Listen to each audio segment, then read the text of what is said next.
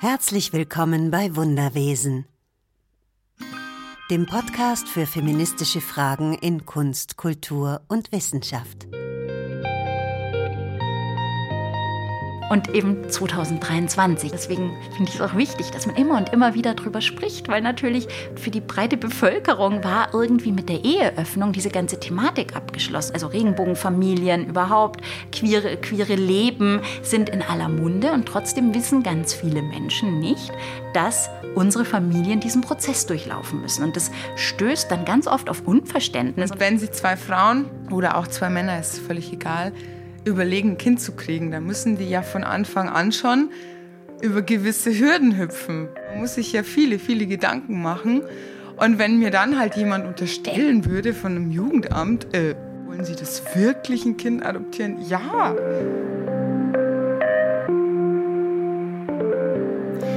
Schön, dass ihr wieder dabei seid bei den Wunderwesen.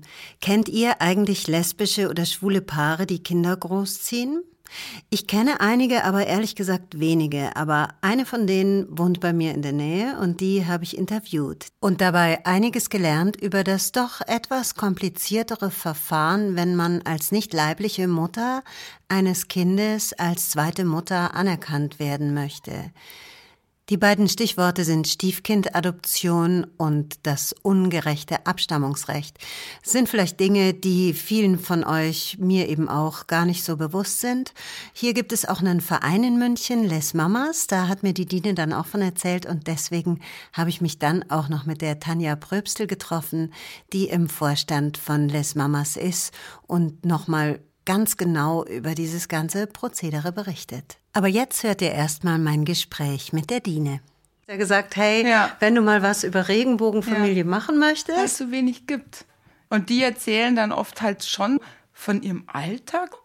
Ne? Und da habe ich oft das Gefühl, die wollen dann halt oft so beweisen, dass das bei Regenbogenfamilien genauso ist wie bei normalen Familien. Und das ist eigentlich was, was ich nicht will. Ich will nicht mehr dieses Unterscheiden, ja, sondern dass wir genauso eine Familie sind wie, wie alle anderen. Und dass es jetzt diesen anderen Titel gibt, Regenbogenfamilie, das hat sich halt so ergeben. Aber wieso soll es jetzt bei uns anders laufen, mit jetzt zum Beispiel zum Bett gehen, als wir jetzt bei einer Natürlich nicht. Und das ist schon manchmal so, dass die Leute dann so erzählen, ja, und heute haben wir das gemacht und heute so und dann hat die Mami so und die Mama so. Und ich mir denke, ja, das machen andere Familien auch, das musst du mir jetzt nicht erzählen. Mhm. Ne? Also von daher, ich merke schon noch so, dass es immer so ein bisschen, ja, wie soll ich sagen, so, so eine Nischenfamilie ist. Ne? Weil es noch nicht so präsent ist. Selbst wir kennen ja auch nicht so viele. Also ich kenne euch mhm. und ich kenne noch eine andere, ein anderes lesbisches genau. Paar. Ich wollte gerade sagen, sind es Mädels oder Jungs? Ja, ja die genau. ein Kind großgezogen ja. haben. Es gibt im Moment die gleichen Pubertätsprobleme wie in anderen Familien halt auch. Also ich kenne tatsächlich keine einzige äh, Jungs-Konstellation, die halt ein Kind großziehen. Ja. Doch, komm mal zurück. In meinem Chor ist ein Schwuler, der hat einen Mann und die haben zwei Kinder von einer Leihmutter aus Amerika. Kommando zurück. Weil es ja aber, glaube ich, ja. auch einfach für die Männer viel, viel schwerer ist. Und das führt uns jetzt ja wieder zurück zu dem Thema, du musstest also deinen Sohn adoptieren, oder? Wie habt ihr ja. das gemacht? Ja, das kann man, muss man aber nicht. Aber wenn man das machen möchte, dann muss man die sogenannte Stiefkindadoption quasi durchlaufen. Und das ist halt so, normalerweise muss man eine Stiefkindadoption machen, wenn man nicht verheiratet ist und aber trotzdem das Kind des Partners, das der schon potenziell mitgebracht hat, einfach adoptieren möchte. Ja, wenn jetzt ein Kind in eine ähm, Hetero-Ehe reingeboren wird, ist automatisch quasi der Mann der Vater. Auch wenn er nicht der Erzeuger ist. Genau, und ich bin als verheiratete Frau quasi nicht der rechtliche Elternteil vom Sohn meiner Frau, sondern ich muss erst einen Antrag stellen. Meine Frau muss sagen, okay, das darfst du. Dann äh, kommt es darauf an, wie man die Konstellation gewählt hat mit Samenspende oder äh, bekannten Samenspende. Das muss man notariell vorher quasi regeln, dass der zugunsten jetzt in meinem Fall mir abgibt und sagt, okay, du darfst mein Kind in Anführungszeichen oder das ich, ich erzeugt habe, ähm, adoptieren. Und dann geht ein Antrag ans Familiengericht und dann wird das geprüft und dann kriegt man einen Anruf vom Jugendamt und dann sagt das Jugendamt, okay, so und so, Sie haben einen Antrag gestellt und Sie müssen jetzt einen Lebensbericht schreiben. Also ich musste quasi so einen Lebensbericht schreiben, was ich so mache, was ich gemacht habe, wo ich herkomme, weiß ich nicht mehr so genau. Ich habe hab nur überlegt, ob ich ihn schnell raussuche, ob ich es noch irgendwie finde. Ich habe mich da dermaßen auch verausgabt und es waren irgendwie vier Seiten oder so. Das hat wahrscheinlich keiner gelesen oder nicht wirklich gelesen. Genau, dann muss ich das da hinschicken und dann kam eine Dame vom Jugendamt zu uns in die Wohnung und hat geguckt, ob der Valentin da irgendwie gut sein kann. Ob der ein Zimmer hat, ob, weiß ich nicht, keine Ahnung, und das trifft halt einfach auf diese Lebenssituation so nicht zu, weil bei, bei einer Kindsadoption macht es ja vielleicht noch Sinn, dass man sagt, okay, lass mal schauen, wo kommt dieses Kind überhaupt hin? Und die Ungerechtigkeit ist ja auch, dass ihr das durchlaufen müsst, aber zum Beispiel ein irgendwie verheiratetes Paar, wie du gerade gesagt hast, wenn die Mann und Frau sind, eben nicht. Da wird ja nicht geprüft, ist das der Kindsvater? Können wir bitte mal hier eine Probe haben oder so? Bestimmt viele Kuckuckskinder. Ja, und es ist ja auch so, ich meine, ähm, man muss ja schon auch verheiratet sein. Ja, das ist ja mittlerweile schon, wobei jetzt ist gelockert worden, das war mal so. Es ist ja jetzt ein bisschen angepasst worden, das Adoptionsrecht. Äh, Aber das Abstammungsrecht ist halt immer noch nicht angepasst. Aber das ist in Arbeit und es ist sogar so, dass das vorm Bundesverfassungsgericht gelandet ist. Und zwar nicht mal auf Betreiben von diesen Organisationen, sondern tatsächlich, weil verschiedene Gerichte in verschiedenen Bundesländern festgestellt haben, dass das nicht mit dem Grundgesetz vereinbar ist. Aber schon aufgrund von wirklich Einzelklagen. Also ich kenne auch Frauenpaare, die wirklich gesagt haben, das geht so nicht. Wir gehen das jetzt an. Ja, es ist ja auch eine ungerechte Behandlung. Also das können wir auf jeden Fall mal festhalten. Ähm, und ich kann verstehen, dass Paare da auch sagen, das wollen wir nicht und das sehen wir nicht ein. Aber wenn du das nicht machst, dann bist du ja quasi auch rechtlos dem Kind gegenüber. Ne? Ja. Das heißt, wenn einem, ja. also der Mutter in dem Fall, was passiert, dann bist du nicht diejenige, die dann mhm. Genau. Es gibt so ein, es gibt so ein, so ein ich nenne es immer so die, die Grauzone. Und zwar darfst du den Adoptionsantrag erst acht Wochen nach der Geburt einreichen. Und wenn in dieser Zeit irgendwas ist, wäre ich niemand.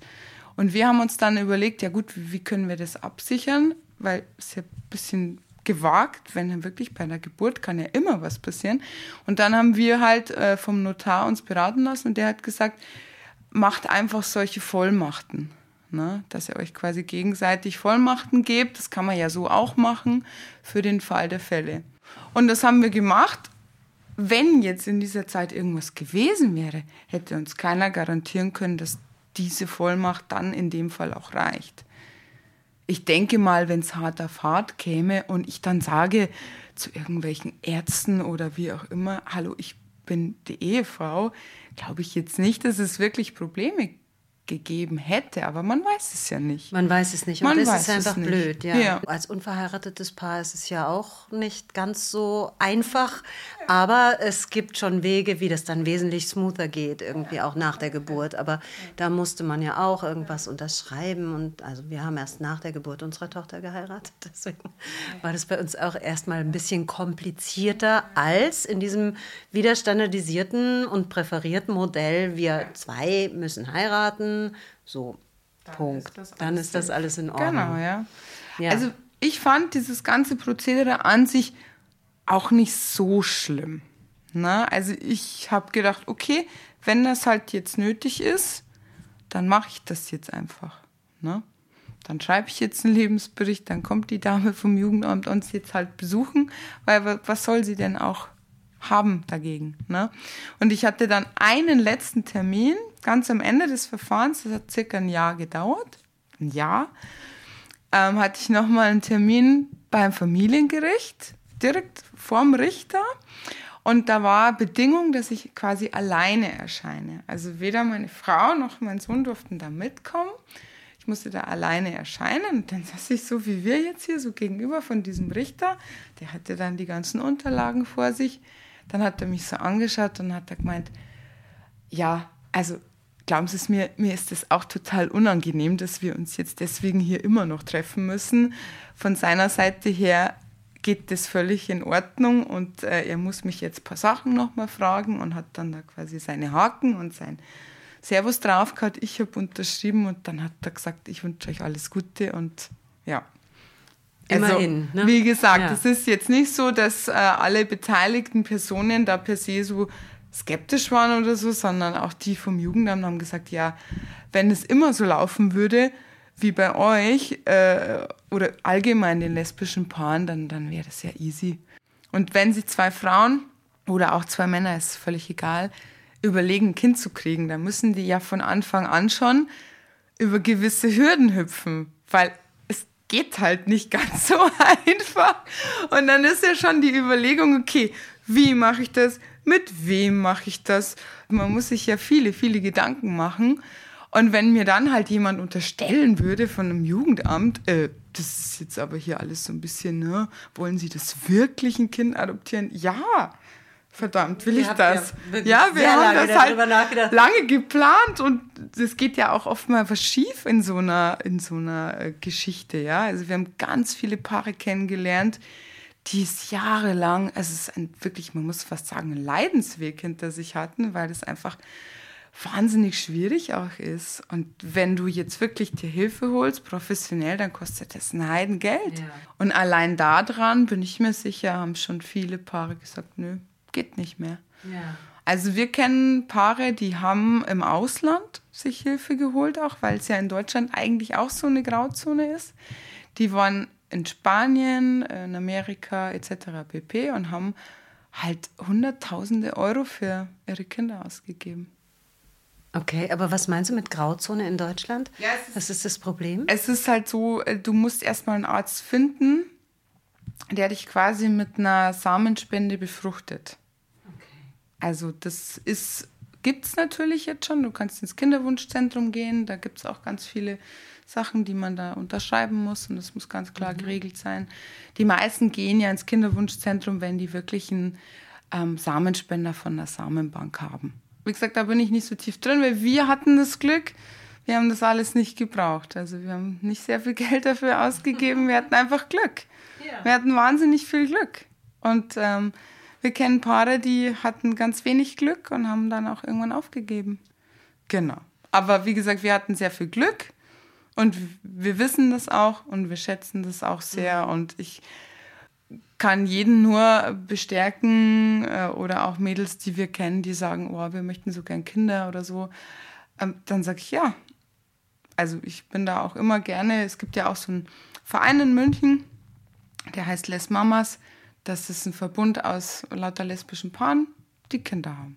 Oder Kinder wollen oder sich Kinder wünschen. Genau, da gibt es auch regen Austausch. Also du kannst da immer auf den Stammtisch gehen oder es werden Sachen gemacht mit den Kindern, wenn die dann schon da sind. Wir gehen auf den CSD und machen damit und ja, das ist toll. Ja, wir sind auch eher so halb passive Mitglieder. Aber selbst wenn man nicht so oft dabei ist, wird man dann immer ganz nett aufgenommen und auch die Kids untereinander. Also echt, echt sehr stimmig und echt toller Verein. Genau. Es sind auch tolle, tolle Menschen mit dabei, auch äh, Leute, die schon viel gemacht haben für die Lesben an sich, für lesbische Mamas an sich. Also wirklich tolle, tolle Menschen sind da. Das hat mich natürlich neugierig gemacht und ich habe mich bei dem Verein Les Mamas gemeldet und dann hat ganz freundlich die Tanja Pröbstel sich bereit erklärt, mit mir zu sprechen. Die hörte jetzt. Danke, Tanja, dass du dich bereit erklärst, als Gast in meinem Podcast aufzutauchen. Du bist ja in dem e.V., also in dem Verein Les Mamas. Vielleicht hast du Lust, einfach ein bisschen was zu erzählen. Sehr gern. Ich freue mich sehr, hier zu sein. Ich bin im Vorstand von Les Mamas e.V., lesbische Frauen mit Kindern oder Kinderwunsch. Und der Verein hat seine Ursprünge in einer Initiative, einer privaten Initiative und hat sich dann eben 2014 als Verein gegründet. Ich war da dabei als Gründungsmitglied und dann eben seitdem auch mit einer kurzen Unterbrechung eigentlich immer im Vorstand. Wie viel wart ihr, die dann damals das gegründet haben? Das ist eine interessante Frage. Also wie gesagt, ist aus einer Initiative hervorgegangen. Insofern haben wir da auch noch nicht so richtig gezählt. Ähm, das war im Wesentlichen ein Stammtisch, der sich einmal im Monat getroffen hat oder teilweise vielleicht sogar seltener. Und da waren dann immer wieder andere der Frauen dabei, die dann später auch Mitglieder wurden. Also das waren so lose Strukturen im 20, 30, 40 Frauen. Und dann ist der Verein aber sehr rasant gewachsen. Und mittlerweile haben wir, glaube ich, 280 oder mehr Mitglieder. Also und eben auch dann mit dranhängen eine ganze Reihe Kinder. Also richtig, ist eine richtige Kraft mhm. geworden. Und sind es alles Familien oder sind es auch Einzelpersonen, die da mitmachen? Das ist ganz unterschiedlich. Also wir haben natürlich überwiegend Familien in den unterschiedlichsten Konstellationen, immer natürlich als also eine lesbische Konstellation, aber oft eben auch mit Erweiterung Väter dranhängen, Schule Väter, nicht Schule Väter. Das sind selbstverständlich auch ähm, Singlefrauen mit Kindern oder eben Kinderwunsch und das sind auch Frauen oder Paare in der Kinderwunschphase. Und ihr habt also, weil du schon gesagt hast, auch schwule Väter Ihr seid einfach eine lesbische Initiative, aber ihr habt wahrscheinlich Kontakte auch zu anderen Initiativen, oder? Kontakte ja, Mitglieder sind tatsächlich Frauen und keine Männer. Da, das war damals eine lange Debatte, wie wir die Satzung gestalten und dann natürlich aber auch vor so einem Schutzraumgedanken und so. Da hat sich in den letzten zehn Jahren auch viel verändert, aber damals war es wirklich auch so, dass wir uns dann bewusst als Verein und Vorstand entschieden hatten, wir öffnen die Mitgliedschaft nicht für Männer, aber stehen natürlich, also wir stehen in Kontakt zu den Regenbogenvätern. Es sind bei allen Aktivitäten und Festen und so, die wir so veranstalten, natürlich immer auch dann sofern Väter mit im Spiel sind, sind die natürlich mit eingeladen und ganz oft auch dabei. Ich bin auf euch ja gekommen, weil ich meine Nachbarin interviewt habe. Eben zwei Frauen, die die hier ein Kind großziehen. Und es ist irgendwie auch ganz schön, weil das hier im Haushalt tatsächlich die ersten sind, also Pionierinnen. Und die hat mir eben von eurem Verein erzählt und hat auch erzählt, dass sie da viel Unterstützung erfahren hat. Ja, also das ist interessant, was du gerade sagst, dieses Pionierinnen. Das ist natürlich was eine Erfahrung, die wir ganz oft und in ganz vielen Konstellationen machen und was auch mit das Ansinnen oder das Anliegen des Vereins ist, diese Pionierarbeit zu bündeln und das nicht immer auf einzelnen Schultern ruhen zu lassen. Und das ist eben, ähm, glaube ich, schon eine der zentralen Säulen der Vereinsarbeit, dass wir uns gegenseitig dabei unterstützen, in den verschiedensten Kontexten Pionierarbeit zu leisten. Mittlerweile ist vieles schon gar keine Pionierarbeit mehr. Also gerade in München hat sich dadurch auch die Vereinsarbeit stark verändert. Also was früher eine ganz zentrale Rolle gespielt hat, war eben diese Unterstützung in der Kinderwunschphase, weil es da ganz oft einfach auch Wissensdefizite gab, weil das fast so ein bisschen so was Okkultes hatte, an welche Ärzte kann man sich wenden. Damals gab es, vor zehn Jahren, gab es irgendwie zwei, drei Kinderwunschpraxen, an die man sich überhaupt wenden konnte und nicht sofort abgewiesen wurde. Und das hat man aber auch nicht auf den Homepages gefunden, sondern das ging eben primär über mündlichen Austausch. Und da war das ein ganz zentraler Aspekt der Vereinsarbeit.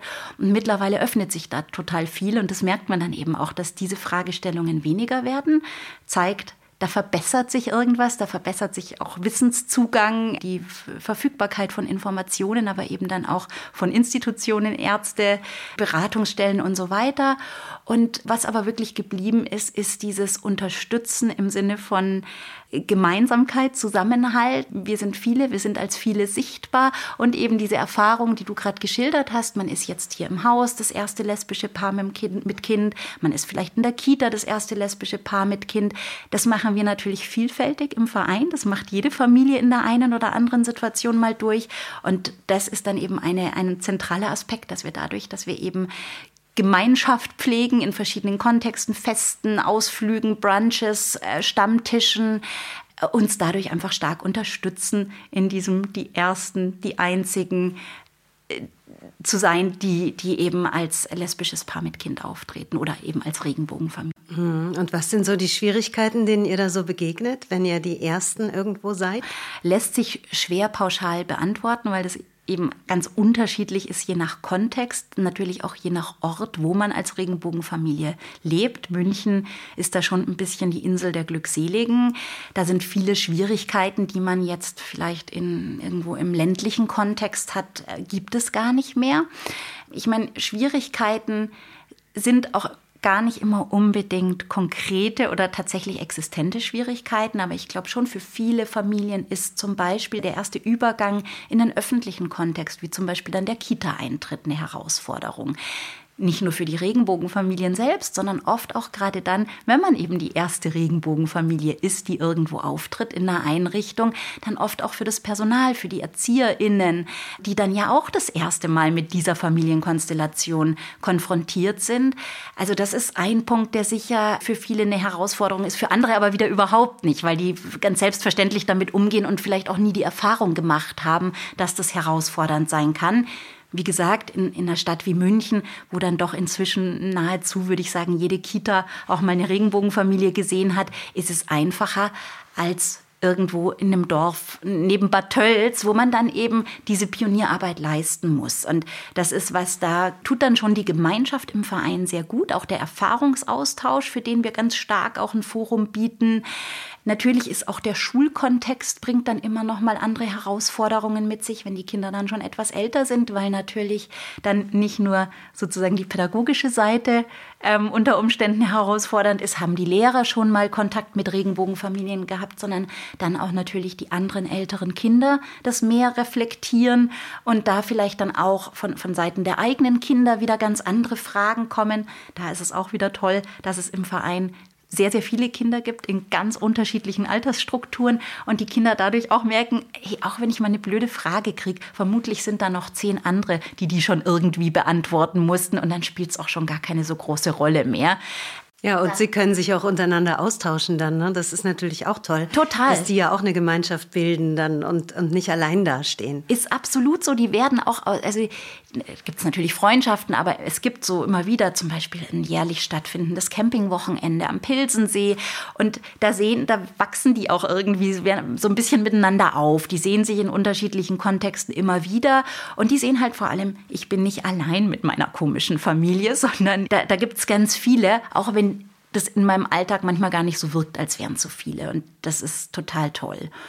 Und dann nochmal, um auf die Herausforderungen zurückzukommen, dann sind es natürlich diese ganzen behördlichen Fragen. Der ganz große Kontext ist natürlich das diskriminierende Abstammungsrecht, das wir immer noch haben und damit natürlich die Ungleichbehandlung vor dem Gesetz unserer Familien. Und da hängt aber im Alltag einfach ganz viel Konkretes dran, wie der Besuch auf dem Standesamt, um die Geburtsurkunde umschreiben zu lassen, der Besuch beim Notar, wenn man eben die eigene Familie vorbereitet und plant und dann eben das Stiefkindadoptionsverfahren einleitet. All solche Dinge. Das ist zum einen wichtig, dass man da Austausch hat, weil es einfach gar nicht so ganz trivial ist, die Schritte, die da so absolviert werden müssen. Und zum anderen eben auch, um, um da auch Erfahrungen, die vielleicht manchmal äh, gar nicht krass diskriminierend sind oder so, aber trotzdem unangenehm sind, um die zu teilen und auch da dann festzustellen, okay, da müssen momentan einfach viele durch. Ich bin damit nicht allein. Ich bin vielleicht auch schon ein bisschen vorgewarnt, was da so auf mich zukommen kann. Also das ist auch ganz wichtig, dass das im Verein stattfinden kann. Ich glaube, diese beiden Sachen, die müssten wir noch mal genauer anschauen. Also sowohl die Stiefkind-Adoption, da entscheiden sich ja manche ganz einfach für und ganz klar, aber ich habe auch gehört, dass für andere der Schritt sehr unangenehm ist oder die das auch nicht machen wollen. Aber das ist sozusagen die Voraussetzung, wie rechtlich zwei Mütter dann auch anerkannt werden als Familie momentan. Das ist momentan die Voraussetzung. Es gibt ganz wenige Ausnahmen, die sind aber überwiegend bei uns irrelevant. Ähm, es gibt, wenn, eine Mutter aus einem anderen Land stammt, wo die Elternschaft der Mütter anerkannt ist, dann kann man über einen Klageweg da Ausnahmen erwirken. Es gibt, du hast es gerade schon angesprochen, nicht jede Familie beschreitet diesen Weg der Stiefkindadoption. Das hat dann entweder zur Konsequenz, dass eben das Kind rechtlich nur einen Elternteil, eine Mutter hat. Oder aber, das ist jetzt auch, haben eben einige Familien den Klageweg beschritten umstritten. Es gibt ähm, eine ganze Reihe von strategischen Klagen in ganz Deutschland, um eben auch nochmal ganz gezielt, auch juristisch auf diese Ungleichbehandlung aufmerksam zu machen und das Ganze dann notfalls auch vor das Bundesverfassungsgericht zu bringen. Die Hoffnung ist aber natürlich, dass das nicht stattfinden muss, sondern dass es davor eine Gesetzesänderung eben im, in eine Änderung des Abstammungsrechts mhm. gibt. Und das Abstammungsrecht besagt was genau? Die Hoffnung war ja, das Abstammungsrecht ist was, das kam irgendwie auch erst so richtig in die Köpfe, als man festgestellt hat, die Eheöffnung ist noch nicht das Ende aller Diskriminierung. Also es war ja so ein bisschen die Hoffnung, okay, wenn die Ehe gleichgestellt ist mit der heterosexuellen Ehe, sprich es nur noch eine Form von Ehe gibt und es so ist, dass ein Kind das in eine Ehe geboren wird, in eine heterosexuelle Ehe, automatisch das Kind der beiden Eheleute ist, dass das dann auch für lesbische Paare gilt. Das war aber nicht so, weil eben die Elternschaft im Abstammungsrecht geregelt ist und das Abstammungsrecht als zweite Elternstelle nur eine männliche Person, den Vater, anerkennt. Den Vater oder ja auch den Mann, der dann geheiratet hat. Ne? Die, also das verheiratete Paar, das heterosexuelle verheiratete Paar hat ja auch, wenn der Vater nicht der leibliche Vater ist, ganz andere Möglichkeiten, die Vaterschaft anzuerkennen. Genau, da legst du sozusagen den Finger in die Wunde und das ist auch der zentrale Punkt der Ungleichbehandlung. Bei heterosexuellen Paaren wird eben gerade nicht nach der Biologie gefragt, sondern auch völlig klar, der Staat und das Recht haben ein Interesse daran, dass ein Kind abgesichert ist und zwar durch zwei Elternteile. Und deswegen sagt man, logisch, sagt das der Gesetzgeber, wenn zwei Leute verheiratet sind und in diese Ehe ein Kind geboren wird, dann ist mir das egal, ob das woher das kommt. Es ist eben juristisch das Kind dieser beiden Eheleute. Macht total Sinn, wird aber eben beim lesbischen Paar anders gehandhabt. Da ist eben nicht automatisch die Ehepartnerin die zweite Mutter, sondern da sagt man, zunächst ist der biologische Vater, sei es jetzt ein Samenspender, sei es ein bekannter Vater, ist erstmal der zweite Elternteil, beziehungsweise wenn der nicht bekannt ist oder nicht angegeben wird, dann hat das Kind eben nur, ein, nur die Mutter, nur einen Elternteil. Und dann ist eben das übliche Verfahren, dass über diesen Stiefkind-Adoptionsprozess, der aber ja, sagt ja schon der Name, Stiefkind-Adoptionsprozess, in dies, auf diese Konstellationen gar nicht gut passt, weil er eben dafür gemacht wird, oder gemacht wurde, dass ein Kind, das eben aus einer früheren Beziehung stammt und mitgebracht wird in eine neue Ehe, die Möglichkeit hat, dann auch eben diese beiden Eheleute als Eltern zu haben. Jetzt ist es bei uns, in unseren Familien aber ja der Fall, dieses Kind wird tatsächlich in die Ehe oder in die Beziehung geboren und damit ist die, die Sachlage eine ganz andere. Das Kind ist dann, wenn der Stiefkind-Adoptionsprozess oder eben der Adoptionsprozess ansetzt, ja schon da ist. Man hat sich aktiv für dieses Kind entschieden. Und dann kann man natürlich so ein bisschen fragen, was, was soll der Ausgang dieses Adoptions? Also wird da tatsächlich eine bestehende Elternschaft hinterfragt, unter Umständen auch nicht gebilligt? Also das ist einfach ein Verfahren, das sich total reibt an diesen Familienkonstellationen. Es wird momentan eben aufgrund dieser Gesetzesgrundlage, die das eben erzwingt, muss man das so durchführen, wenn man rechtliche Sicherheit haben will für sein Kind und auch für sich selbst, wenn man eben diese Anerkennung als Eltern, als zweite Mutter haben will, sofern man nicht die Mutter ist, die das Kind zur Welt gebracht hat. Und das ist tatsächlich für viele Familien auch hier wieder kontextabhängig. In München ist das alles mittlerweile gute Übung und da haben alle Beamtinnen und Beamten viel Erfahrung mit diesen Prozessen und auch mit den Familien, die dahinter stehen, ist aber an anderen Orten auch wieder anders. Und dann kann es schon wirklich auch zur Belastung für junge Eltern werden. Mhm. Also ein Punkt, der mir ja auch im Gespräch dann aufgefallen ist, ist ja, wenn bei der Geburt was passiert, die andere Mutter hat ja überhaupt keinen Rechtsanspruch. Es ist schon so, dass es so eine Sorgerechtsregelung gibt für die zweite Mutter. Es bleiben trotzdem immer diese Fragen, genau das, was du angesprochen hast. Was ist denn, wenn der leiblichen Mutter was passiert? Selbst wenn dann sozusagen das Recht oder dann die letztgültige Rechtsprechung auf der Seite der nicht leibliche Mutter wäre, ist natürlich das trotzdem ein total unsicherer Boden. Und man hat Angst davor, was käme auf mich zu, wenn was passieren würde. Diesen ganzen Prozess durchlaufen zu müssen, um sozusagen offiziell und anerkannterweise Verantwortung für das Kind, das in die eigene Beziehung geboren wurde, für das man sich entschieden hat, übernehmen zu dürfen, das ist schon nicht ganz ohne Herausforderungen und je nach charakterlicher Beschaffenheit schon auch mitunter schmerzhaft. Also absolut, vor allem wenn ich mir vorstelle, also die Ehe, die ist ja jetzt so lange nun auch noch nicht äh, überhaupt möglich. Aber wenn du dann auch noch sagst, okay, es gibt ja auch Paare, die sich entscheiden, aus Sicherheitsgründen, wir heiraten eben erst, dann setzen wir ein Kind in die Welt und da ist das ja einfach total ungerecht, also und auch total schwierig, stelle ich mir vor, wenn du dann noch denkst, du musst eben dein eigenes Kind auch noch adoptieren. Und dann muss man ja einen Lebensbericht schreiben. Das ist je nach Jugendamt, das betreut ein bisschen unterschiedlich. Die in, in München ähm, kenne ich das überwiegend so. Man muss nicht nur einen Lebensbericht schreiben, sondern man muss wirklich das eigene Leben sehr offenlegen. Also das fängt an bei der finanziellen Situation, das fängt an bei diesem Lebensbericht, aber eben dann auch so eine Art Motivationsschreiben, warum man denn dieses Kind adoptieren möchte. Ich meine, immer dazu gesagt, wenn man sich einen Adoptionsprozess und dann sozusagen die behördliche Seite vorstellt, macht das ja alles Sinn. Aber natürlich nicht, wenn man sich zwei Menschen vorstellt, die sich gemeinsam für ein Kind entschieden haben und dann von einer offiziellen Stelle darlegen müssen, warum sie sich für dieses Kind entschieden haben. Da haben früher dann auch Aspekte eine Rolle gespielt, wie zum Beispiel, da hat man sich entschieden, das Kind religiös zu erziehen, in welcher Religion, wie ist das eigene Verhältnis zu den eigenen Eltern.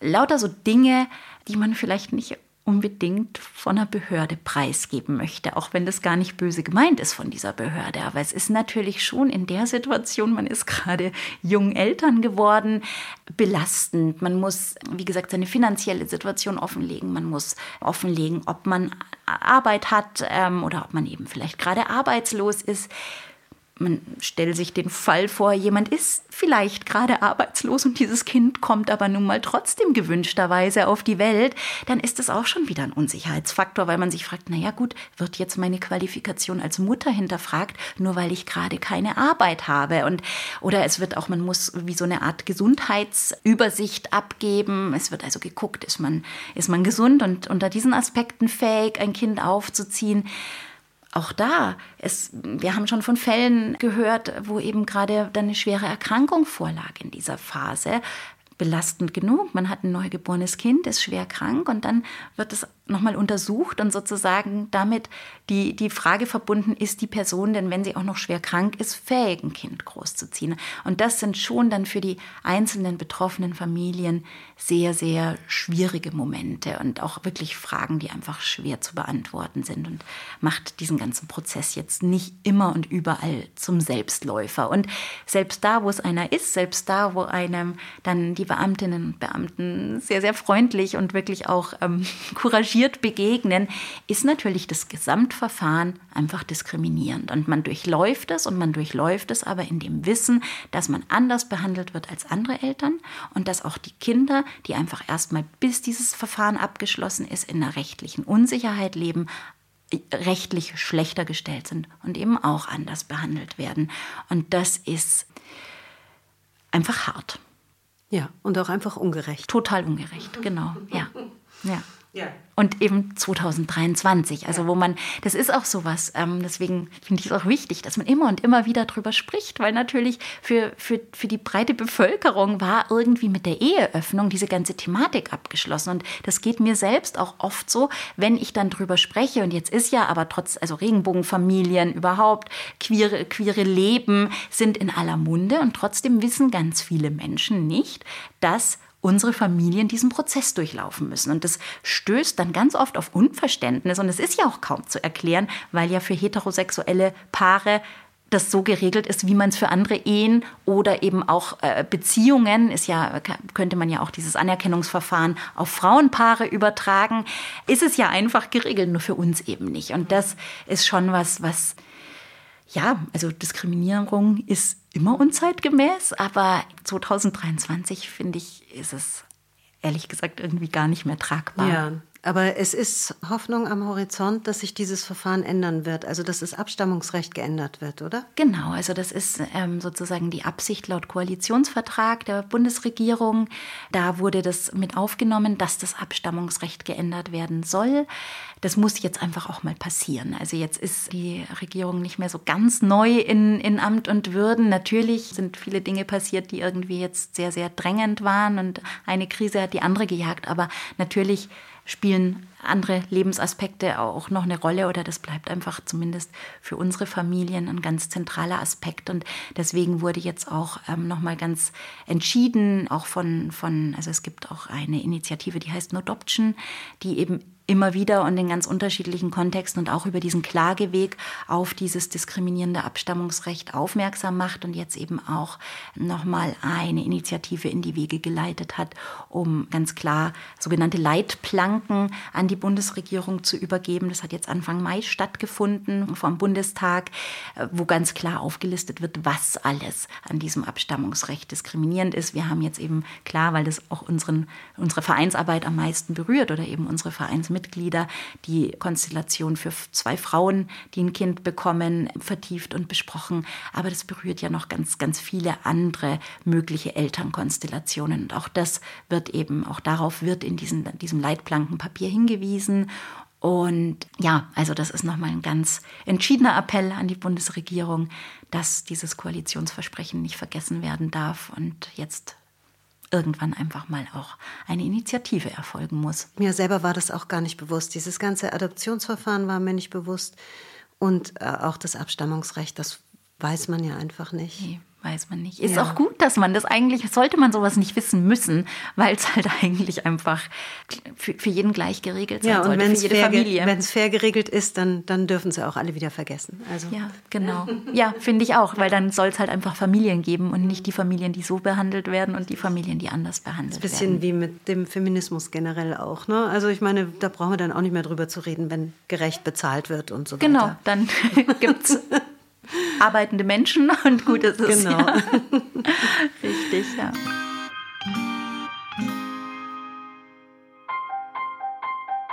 Jetzt ist es wieder soweit, Zeit für das unwissenschaftlichste Spiel, seit es Podcasts gibt, das Präfixspiel. Heute im Doppelpack, weil ich ja mit zwei Menschen gesprochen habe. Urlaub fürs Gehirn. An jemanden denken. Ankommen. Auf? Aufbruch. Auf der Hut sein. Tief? Tief gehen. Hoch? Hochgreifen. Was haben wir denn noch Schönes bei? Einander sein. Ver? Suchen. Versuchen. Vor? Vorleben. Frei? Sein. Frei machen. Danke.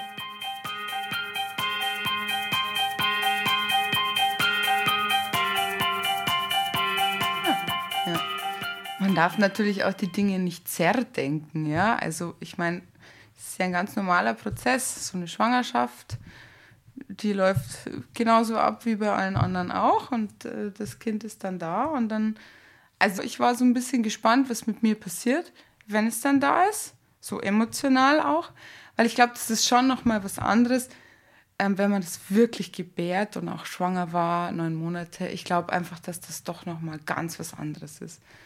Ne? Also so auch dieses Körperliche und wenn man dann stillt und so dieses Ganze. Und das, ja, das ist, äh, glaube ich, was, was ich auch nie erreichen werde und auch nicht erreichen will. Weil ich meine, meine Frau ist nun mal die leibliche Mama und ich glaube, das wird sie auch immer bleiben. Aber das heißt jetzt nicht, dass ich weniger die Mama bin. Ne? Und da habe ich mir schon gedacht, wow, jetzt mal schauen, wie das so wird. Wenn das Kind dann da ist, kann ich dann eine gute Verbindung aufbauen oder tue ich mich da schwer oder, oder dauert das oder keine Ahnung.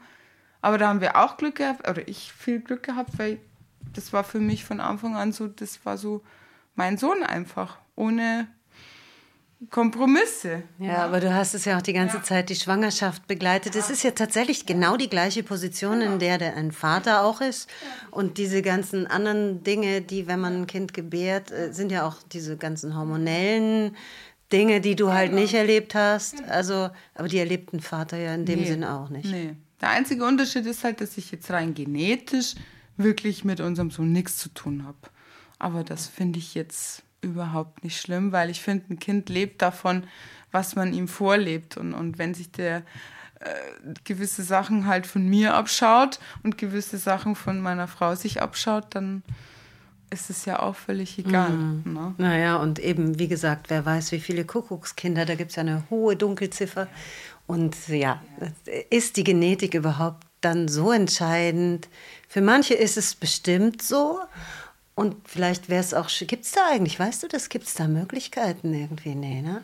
Dass zwei Frauen. Doch, es dachte, gibt schon, es gibt, naja, gut, das nicht. Also ich kenne das Modell, dass quasi die Frau, die die Schwangerschaft austrägt, nicht ihre Eizelle austrägt, sondern die Eizelle der mhm. Ehefrau. Mhm. Genau. Mhm. Also das kenne ich. Genau. Aber dann ist ja sie genetisch auch wieder eigentlich nicht beteiligt, sondern sie war ja nur wie soll ich das jetzt schön ausdrücken? ja. ja, genau. Sie war die Leihmutter. Genau, ja, genau. Also das gibt schon das Modell, aber sonst kriegst du es jetzt nicht hin. Ne? Aber das finde ich jetzt auch gar nicht schlimm. Also für mich ist es gar nicht schlimm. Nee. Und wenn jetzt wirklich ein paar so wirklich beide Seiten sagen, ich möchte jetzt aber schon wirklich zumindest bei einem Kind der genetische Teil sein, dann muss man halt selber sich überlegen, ob man halt selber das Kind austrägt. Genau, und da gäbe es ja auch die Möglichkeit, dann einfach jedes, jede Frau trägt ein Kind genau. aus und genau. dann wäre das eigentlich auch genau. irgendwie gelöst. Ne? gelöst ne? Und ja, ja, bei einem adoptierten Kind, ich finde diese Abstufungen komisch. Ist das eine wertiger als das andere? Das ist ja wirklich eine persönliche Entscheidung. Und ja. ja. Nee, ich finde, für ein Kind ist es ganz wichtig, dass es Menschen um sich hat, egal ob ein, zwei, wie auch immer, die es lieben und wo es sich aufgehoben fühlt und die für ihn da sind und fertig. Genau. Egal, ob das jetzt zwei Papas, zwei Mamas, Mama, Papa. Das merken wir jetzt auch fürs Kind, das ist total unwichtig. Also unser ist jetzt noch sehr klein, das wird vielleicht irgendwann mal wichtiger für ihn. Mhm. Oder er wird mehr damit konfrontiert werden, sagen wir es mal so. Für ihn ist es ganz klar, ich habe die Mama und die Mami und fertig. Mhm. Ende. Der hinterfragt es jetzt auch noch nicht. Mhm. Irgendwann wird das wahrscheinlich hinterfragen, das ist auch klar. Davon gehe ich schon aus, dass das irgendwann hinterfragt. Aber da sind wir uns auch ganz einig, wir werden ihm ganz klar nicht die Geschichte von Bienchen und Blümchen erzählen, sondern wir werden ihm einfach erzählen, so wie es ist oder ja. war und ja, und dass es so, wie es ist, gut ist. Mhm. Wobei ich nicht glaube, dass er in Frage stellt, ob das gut oder schlecht ist. Weil ich glaube, für ihn ist es gut so, wie es ist. Ja, und das ist ja eigentlich ja. das Wichtigste, genau. Genau. Ja, ja, das glaube ich auch eben. Aber es könnten von außen einfach Fragen auftauchen oder auch in ihm andere haben äh, Papa und Mama. Wie ist es eigentlich? Wer ist eigentlich mein Papa? Habe ich einen? Äh, ja, so. Da tauchen bestimmt mal Fragen auf und die werdet ihr dann einfach beantworten. Mit Sicherheit. Hm. Aber die beantworte ich dann, wenn es soweit ist. Ja. Weil dann oft Leute fragen, ja, wie wollt ihr ihm denn das mal erklären? Ich, ja. Wir verschweigen das möglichst lange. Genau. genau. Äh, nee, ich erkläre ihm das so, wie es ist oder war, wenn es soweit ist. Fertig. Da wird er auch eh die richtigen Fragen stellen, dann denke ich. Und wenn ihr da aufmerksam zuhört, dann antwortet ihr ihm und genau. fertig. Richtig. So. Ja. Von daher, da mache ich mir jetzt noch keine Sorgen. Ja, das ist eher so ein, auch so ein gesellschaftliches ja. Ding wahrscheinlich, dass man sich so Fragen stellt, wie ist es eigentlich? Wie wäre das, zwei Mütter zu haben oder zwei Väter? Ja, das sind so Fragen und da tun sich sicher auch die ein oder anderen Unsicherheiten im Umgang mit den Regenbogenfamilien auf. Zumindest haben beide mir das berichtet, dass das natürlich immer wieder passiert. Wie frage ich und was darf ich fragen? Dazu hat Tanja Pröpsel noch eine Antwort. Unsicherheit in Bezug auf andere erübrigt sich jetzt nicht automatisch mit der Anpassung des Abstammungsrechts, sondern das ist immer wieder ein Thema, eben zum Beispiel im Kita-Kontext. Und das ist was, wo wir versuchen, einfach auch Unsicherheiten zu nehmen, indem wir in, in Kontexten, wo wir dann auch an, zu Einrichtungen gehen, ansprechbar sind, aber eben auch ganz generell als Verein, dass man uns einfach fragen kann, darf ich denn jetzt danach fragen, wie das Kind die Eltern nennt? Solche Dinge. Und da ist es ganz oft gut, wenn man das nicht die Familie selbst fragen muss und damit schon wieder einen Unterschied zu anderen Familien macht oder eben sich vorher mal irgendwie ein bisschen Infos holt, wie kann ich das denn gut machen? Was sind eure Erfahrungen? Was funktioniert gut für Familien? Wie offen kann ich sein? Oder eben auch bestimmte Fragen, die sich dann im Zusammenhang mit Regenbogenfamilien ergeben, auch an uns stellen kann. Was wir deswegen auch machen, ist ganz viel Öffentlichkeitsarbeit, jetzt nicht nur im Sinne von Pressearbeit, das auch, aber auch viel Zusammenarbeit mit Studien, mit Universitäten, mit Studierenden, die ihre Qualifikationsarbeiten zu dem Thema schreiben und da dann eben bei uns ein ganz reichen Schatz an Erfahrungen und Antworten auf ganz, ganz vielfältige Fragen finden. Und das ist was, was mir auch ganz wichtig ist, dass wir das weitermachen und dass wir da eben ansprechbar sind und auch kooperieren. Es ist manchmal schon auch anstrengend, auch für unsere Vereinsmitglieder, weil halt einfach immer wieder die Aufrufe kommen, beteiligt euch, macht mit. Es ist wichtig, es ist auch für unsere Familien, für unsere Kinder wichtig. Ist natürlich immer auch ein bisschen ermüdend, weil andere Familien müssen auch nicht dauernd in irgendwelchen Studien auftauchen und sich befragen lassen. Aber ich halte es eben für ganz, ganz wichtig, dass wir das machen, weil es sichtbar macht, weil es hörbar macht und weil es einfach die zentralen Informationen, die dann letztlich unseren Familien und künftigen Regenbogenfamilien in den unterschiedlichsten Konstellationen auch hoffentlich das Leben einfach leichter machen. Jetzt hast du ja eine Frage schon angesprochen, eben so darf ich das Kind fragen, wie es die Eltern nennt. Also was sind so Fragen? Wenn ich das gefragt werde, finde ich immer, dass ehrliches Interesse eigentlich oder begründetes Interesse der beste Kompass ist. Weil natürlich verstehe ich, dass man das als Erzieherin vielleicht wissen muss, weil man ja sich auch auf den anderen Elternteil mal bezieht. Und es ist halt nicht automatisch so, du, der Papa ähm, soll dann mal morgen die Mütze mitbringen oder so. Und dann muss man das wissen. Und diese Unsicherheit in dem Wissen sollte man ja nicht ans Kind weitergeben. Und deswegen finde ich immer, wenn eine Frage nicht aus so einer puren Neugier, sondern wirklich aus Interesse oder auch aus einem Erkenntnisbedürfnis motiviert ist, dann sollte man immer sprechen mit den Familien. Und zwar am besten, bevor diese Unsicherheitssituationen aufkommen. Und ich finde halt immer, oh, bevor man irgendwie da gefühlt in ein Fettnäpfchen tritt oder sich dann selber auch irgendwie schämt, weil man es falsch gemacht hat, soll man das ansprechen. Aber es gibt halt gute Arten und gute Kontexte und es gibt weniger gute. Und darüber, finde ich, kann man auch sprechen. Und da sind wir aber auch einfach immer der Meinung oder motivieren eigentlich immer ehrlich ansprechen, ehrliches Interesse zeigen. Das ist eigentlich nie verkehrt und hilft letztlich den Kindern halt am allermeisten. Ja, ja, das sind die Unsicherheiten halt einfach so, ne? Die gesellschaftlichen, sozialen Unsicherheiten. Wie gehe ich jetzt damit um? Was darf ich sagen? Was darf ich nicht sagen?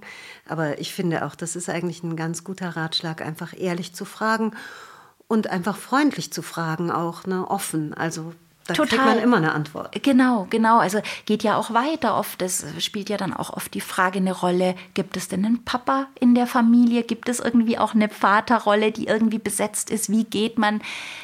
Es gibt halt diese ganzen binären Situationen, Vatertag, Muttertag. Dann manche Kitas haben ja sowas wie einen Papatag. Ist auch unzeitgemäß. Es sollte halt irgendwie Elterntage geben, aber gibt es. Und da, bevor man da dann irgendwie sich wegduckt oder vielleicht sogar irgendwie eine Familie, weil sie Regenbogenfamilie ist, außen vor lässt, weil man unsicher ist, finde ich, ist das zum Beispiel so ein Fall, da muss man halt dann fragen, dann muss man gemeinsam drüber reden ständig zu fragen, wie ist denn jetzt euer Kind entstanden, ist vielleicht irgendwie indiskret. Aber zu sagen, hey, gibt es einen Papa, den wir mit einbeziehen sollen, ist eigentlich nie verkehrt. Und Mei, schlimmstenfalls ist die Antwort halt dann nein, dann ist es auch gut so. Oder es ist eben wirklich Redebedarf da und dann ist es, finde ich, schön, wenn man ein Angebot macht.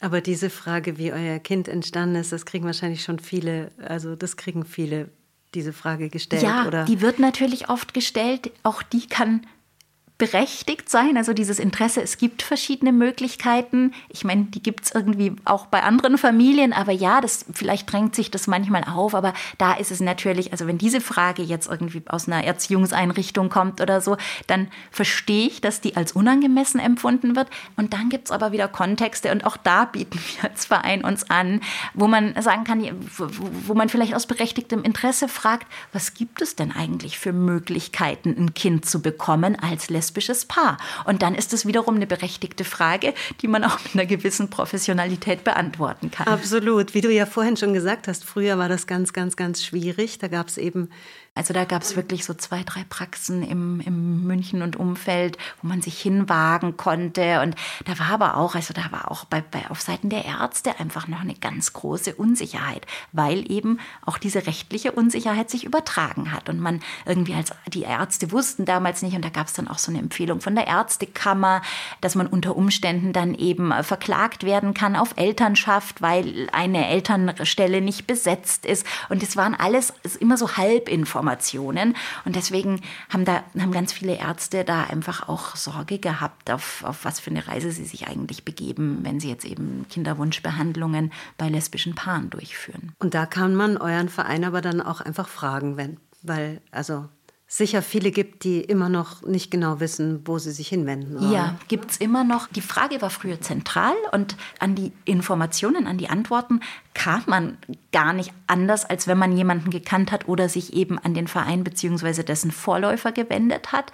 Und das ist mittlerweile schon anders. Also ich würde sagen, man kann vermutlich zu fast jeder Kinderwunschpraxis gehen als lesbisches Paar und ist dann dort vermutlich auch nicht das erste lesbische Paar.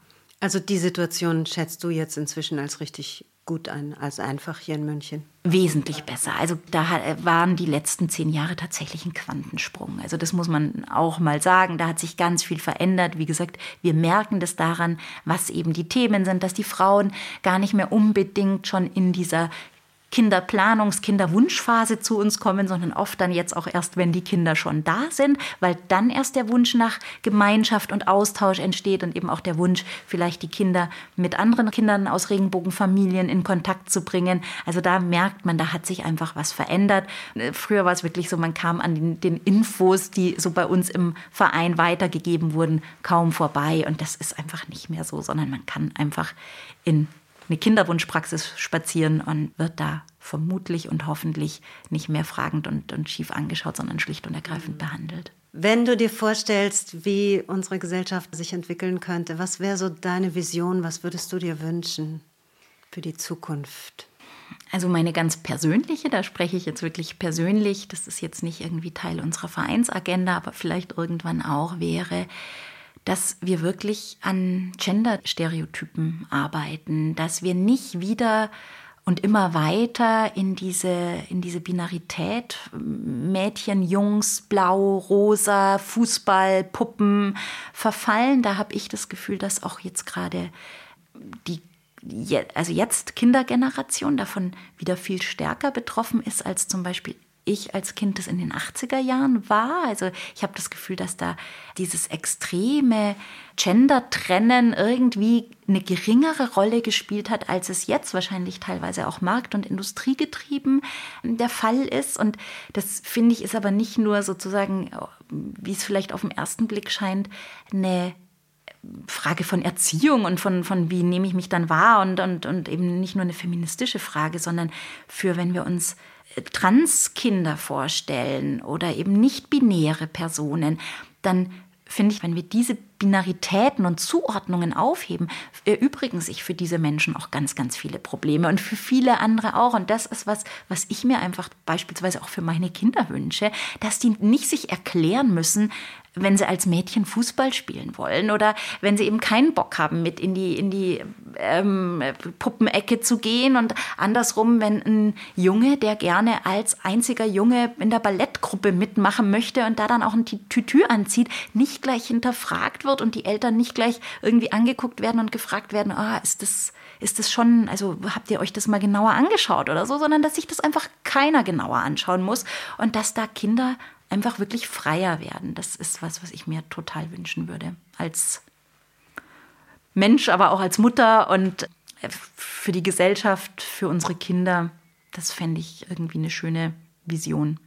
Also das ist irgendwie so ein Teil der Vision. Und der andere Teil ist natürlich, dass wir dadurch einfach ganz viel Diskriminierung, Ausgrenzung, unschöner Sichtbarmachung den Wind aus den Segeln nehmen, weil dann einfach Kinder, die ein bisschen, wo die Interessen oder vielleicht auch die Gender-Stereotype anders gelagert sind, sich nicht immer so sichtbar und angreifbar machen müssen, weil, weil's einfach, weil, weil wir einfach mehr zulassen. Und, und das fände ich schön. Und dann hoff, würde ich hoffen, dass es auch einfach weniger Diskriminierung gibt und da dann weiter gedacht auch äh, ja, weniger, weniger Hass, weniger Unsicherheit im Umgang miteinander, all diese Dinge. Und das, glaube ich, ist schon noch einfach eine Aufgabe, die weit über die Anpassung von ungleichmachenden Gesetzen hinausgehen, sondern da muss, glaube ich, einfach in den Köpfen und ja, im, im Alltag noch ganz viel passieren. Und da, auch da hoffen wir einfach, dass wir durch unsere Sichtbarkeit, durch unsere Ansprechbarkeit, durch unser Vorleben von Normalität. Also wir sind ja einfach letztendlich dann immer alle ganz stinknormale, spießige Familien, die so diesen, diese Alltagskämpfe mit kleinen, größeren, pubertierenden Kindern kämpfen und, und letztlich ja, ja, das Besondere, wenn man sich mit uns auseinandersetzt, ist ja dann ganz oft, dass wir gar nicht besonders sind. Und ja, das, glaube ich, sollte irgendwann in die ja, Köpfe ja, ist sickern. Ja, auch, ja. Ja, da hat meine Nachbarin auch schon. Warum soll das ins Bett gehen anders aussehen als bei einer anderen Familie? Warum? Es gibt ja keinen Grund. Und das ist eigentlich ja auch völlig klar, weil Menschen ziehen ein Kind auf. Fertig. Punkt. Und ja, da gibt es Probleme, da gibt es Regeln oder auch nicht. Da muss man sich auseinandersetzen. Und ja, klar, je weiter wir dir das auch öffnen, dass wir zulassen, dass, dass alle ihre Individualität haben dürfen, wird natürlich auch Familie teilweise komplizierter, aber auch wieder einfacher dann.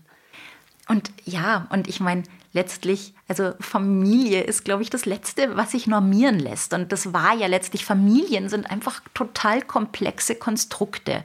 Und die die, das, das muss man anerkennen, das waren sie schon immer. Es gab schon immer Kinder, die nicht äh, von dem Mann abgestammt, äh, biologisch abstammten, äh, der offiziell der Vater war. Aber in den allermeisten Fällen macht es auch nichts. Also, und da, wo es was macht oder wo es irgendwie besprochen, geregelt werden muss, da mm, schaffen ungleiche Gesetze das am allerwenigsten. Und ansonsten muss man, was, was du gerade auch angesprochen hast, ich meine, Familien leisten sowieso einfach abartig viel. Das sind ganz, das sind wirklich so kleine Leistungszentren, ähm, arbeiten, äh, Kinder aufziehen, Sorgen der Kinder betreuen, abends Zähne putzen, morgen Haare, morgens Haare flechten, all diese Dinge. Das ist ja sowieso ähm, einfach eine enorme Leistung, manchmal auch Belastung, die Familien leisten. Und da muss man sich schon immer wieder auch mal vergegenwärtigen, was das heißt, wenn dann einfach dieses ganze, die, die Familie als solche hinterfragt wird. Und ähm, das nichts anderes tut natürlich ähm, dieses Abstammungsrecht momentan. Genau. Und die Familie halt auf so eine Kleinfamilie reduziert wird, wie sie klassisch sein soll, Vater, Mutter, Kind. Ähm wo ich auch immer denke, oder jetzt auch durch viele Gespräche so lerne, es ist eigentlich, wäre ja auch so schön, wenn wir Solidargemeinschaften bilden könnten. Und es könnte ja dann auch noch mal anders Familie aufbrechen oder ermöglichen, dass, dass das nicht mehr immer nur auf diesen kleinen Kosmos reduziert wird, sondern dass da vielleicht auch viele rechtlich dranhängen könnten und sagen, ich möchte für diese Leute ähm, da sein, auch finanziell, auch rechtlich und so weiter und dass man sich so verpflichten kann. Das wäre ja, es ist so eine Art Vision, die ich dann habe, wo ich mir denke, das wäre so schön. Absolut. Und auch das ist ja langfristig einfach was, was eben ähm, dann auch mit, mit diesem Abstammungsrecht zusammenhängt, dass wir einfach mehr, mehr Sicherheiten zugestehen und dadurch einfach auch für Kinder größere Sicherheiten schaffen und aber eben auch den Lebenswelten von Familien und ich sage jetzt bewusst nicht modernen Familien, sondern einfach Familien gerechter werden, weil diese kleine normierte Kernfamilie, das ist was, das gab es wahrscheinlich immer nur primär auf dem Papier. Und Familien sind einfach schon immer bunt, die fransen nach allen möglichen Seiten aus und das macht Familien aber ja auch aus. Das macht dann letztlich diesen, diesen Solidarverbund aus und man, ich meine, man, man sagt, ähm, es braucht ein Dorf, um ein Kind großzuziehen und ich glaube, da ist was dran und je mehr Menschen sich zueinander und insbesondere dann auch zu einem Kind bekennen, umso besser. Also was, warum sollen wir dem Steine in den Weg legen? Absolut. Absolut. Und dann müssen wir diese Labels vielleicht auch gar nicht mehr anwenden, wie sie eben Patchwork-Familie war ja auch so ein Label. Regenbogenfamilie ist jetzt auch so ein Label. Ja, dann heißt es einfach Familie vielleicht ja, irgendwann. Familie. Und Familie ist sowieso einfach ein großes Wort, ein weiter Begriff. Da steckt für jeden was anderes dahinter und das ist ja auch gut so. Es gibt einfach viele Formen und ähm, ja. Ja, super. Vielen Dank, dass du dir Zeit genommen hast. total gern. Hat großen Spaß gemacht. Das freut mich sehr. Das war's für heute mit den Wunderwesen. Danke auch nochmal an Dine, die mir Rede und Antwort gestanden hat. Die Wunderwesen gehen jetzt in eine kleine Sommerpause. Die müssen sich auch mal erholen. Am 5. September geht's weiter. In der Zwischenzeit gibt es aber jede Menge Folgen zum Nachhören. Und Sommerzeit, Lesezeit, da gibt's auch in den Show Notes immer ganz gute Lesetipps, feministische Bücher, die ihr euch vorknöpfen könnt. Ich freue mich, wenn wir uns im September wieder hören. Da stecke ich schon mitten in den Proben zu meinem Soloabend Prima Facie von Susie Miller. Das probe ich in Bern am Effinger Theater und dazu wird es dann auch eine ganz spannende Folge geben, denn das Stück setzt sich mit dem Thema sexuelle Übergriffe auseinander. Erstmal wünsche ich euch einen guten Sommer, ohne irgendwelche Übergriffe und völlig unbeschadet. Ich freue mich natürlich, wenn ihr die Wunderwesen liked, wenn ihr mir Feedback gebt auf insta wunder.wesen oder sonst bei der Podcastquelle eures Vertrauens. Wundern wir weiter. Bis dann.